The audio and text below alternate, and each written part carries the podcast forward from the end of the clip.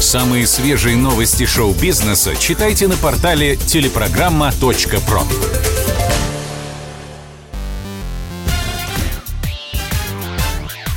Шоу-бизнес с Александром Анатольевичем на Радио КП. Это новости шоу-бизнеса на Радио КП. И я, Александр Анатольевич. Здравствуйте. Алла Пугачева будет спать в барокамере. Зайдем издалека. В 80-е годы в прессе появилось сенсационное фото спящего в барокамере Майкла Джексона – этот снимок облетел весь мир и породил массу слухов, что король поп-музыки в погоне за долголетием дремал в этом чудо-аппарате. Правда, потом в своих мемуарах Джексон опровергал эту утку, запущенную им самим же. Мол, просто сфотографировался спящим в барокамере для пиара. Однако, похоже, Алла Борисовна приняла этот миф за чистую монету. На днях певица сделала в интернете дорогую покупку – Пугачева заказала гипербарическую барокамеру за 3 миллиона рублей. Врачи посоветовали Пугачевой эту технику для восстановления организма. Мол, иммунитет и сердечно-сосудистая система укрепятся. Скончался режиссер Вольфганг Петерсон, автор «Бесконечной истории» и «Трои». Немецкий постановщик, добившийся огромных успехов в Голливуде, умер в своем лос-анджелесском доме в 81 год от рака поджелудочной железы. Петерсон с юности увлекался театром.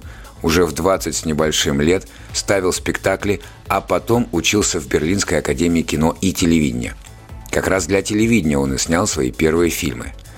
А настоящий прорыв случился в 1982 когда вышла «Das Boot» или «Лодка», Картина об экипаже немецкой субмарины У-96, отправившейся в последнее плавание осенью 1941 года.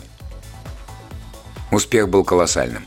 Причем популярность лодки вышла далеко за пределы Германии. Она получила шесть номинаций на «Оскар», причем две за режиссуру и за сценарий, достались Петерсону лично. Это был билет первым классом в Голливуд. И Петерсон им воспользовался – но сначала снял у себя на родине эпичную сказку «Бесконечная история». На тот момент это была самая дорогая картина, снятая за пределами Голливуда и СССР. Фильм обошелся в солидную для 1984 года сумму 27 миллионов долларов, но в прокате собрал в 4 раза больше. А дальше были голливудские блокбастеры «На линии огня», в котором Клинт Иствуд сыграл телохранителя – когда-то не сумевшего защитить от пули Джона Кеннеди, эпидемия, про то, как контрабандой ввезенная в США обезьянка притащила с собой смертельный вирус, самолет президента, о том, как русские террористы во главе с Гэри Олдманом проникают на борт президента США в исполнении Харрисона Форда. Последним большим коммерческим успехом Вольфганга Петерсона стало «Троя». У критиков была масса претензий к киноверсии Гомеровской «Илиады». Кому-то не нравился Брэд Питт в роли Ахилла. Кто-то считал соотечественницу Петерсона Диану Крюгер недостаточно впечатляющей для роли Елены Прекрасной. Кто-то жаловался, что дыхание эпоса подменено мельтешением нарисованных на компьютере войск. В прокате, несмотря на уничижительные отзывы, Троя собрала почти полмиллиарда долларов. Джонни Депп снимет свой первый за 25 лет фильм – Продюсером станет Ал Пачино. Картина будет основана на пьесе Денниса Макентайра про итальянского художника и скульптора Амедео Модильяни. Собственно, проект так и называется – «Модильяни». Джонни Депп выступит постановщиком фильма. Он рассказывает «Я очень рад возможности показать историю Модильяни на большом экране.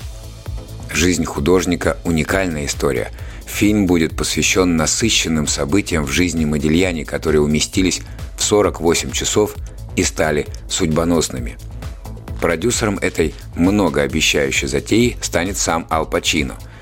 Сыграет ли Депп Модильяни, пока неизвестно. Кстати, грядущая картина – не первый опыт капитана Джека Воробья в режиссуре. В 1997 году Джонни снял драму «Храбрец». Это был выпуск новостей из мира шоу-бизнеса на Радио КП. Меня зовут Александр Анатольевич. До встречи завтра. Пока. Самые свежие новости шоу-бизнеса читайте на портале телепрограмма.про.